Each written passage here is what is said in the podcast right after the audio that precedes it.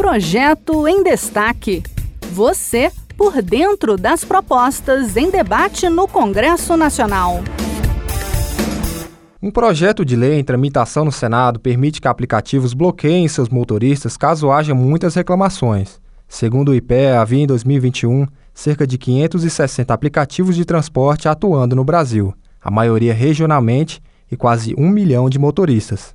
O objetivo da proposta é contribuir para a segurança dos passageiros. Quem explica é Luiz Felipe Liasbra, da Rádio Senado. O senador Messias de Jesus, do Republicanos de Roraima, apresentou um projeto de lei que permite que plataformas de aplicativo bloqueiem o cadastro do condutor que tiver um alto índice de reclamação por parte dos usuários.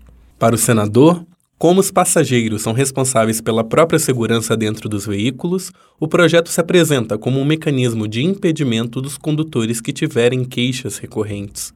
Além disso, ele lembra que a falta de um protocolo de cadastro dos motoristas dificulta a fiscalização pelo poder público de eventuais crimes cometidos dentro dos veículos.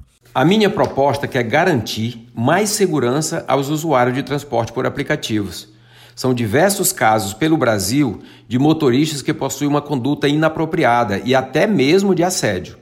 Quando acontecem reclamações recorrentes contra a conduta do motorista, precisamos, por meio de lei, garantir segurança jurídica às empresas para que as mesmas possam efetuar o cancelamento do cadastro desses maus motoristas. Atualmente, cada empresa gerencia seu sistema de reclamações sobre incidentes envolvendo motoristas parceiros.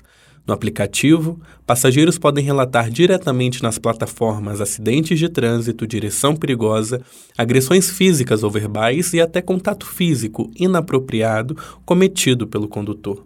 Nos últimos anos, as plataformas disponibilizaram recursos aos usuários que se sentirem inseguros durante as viagens.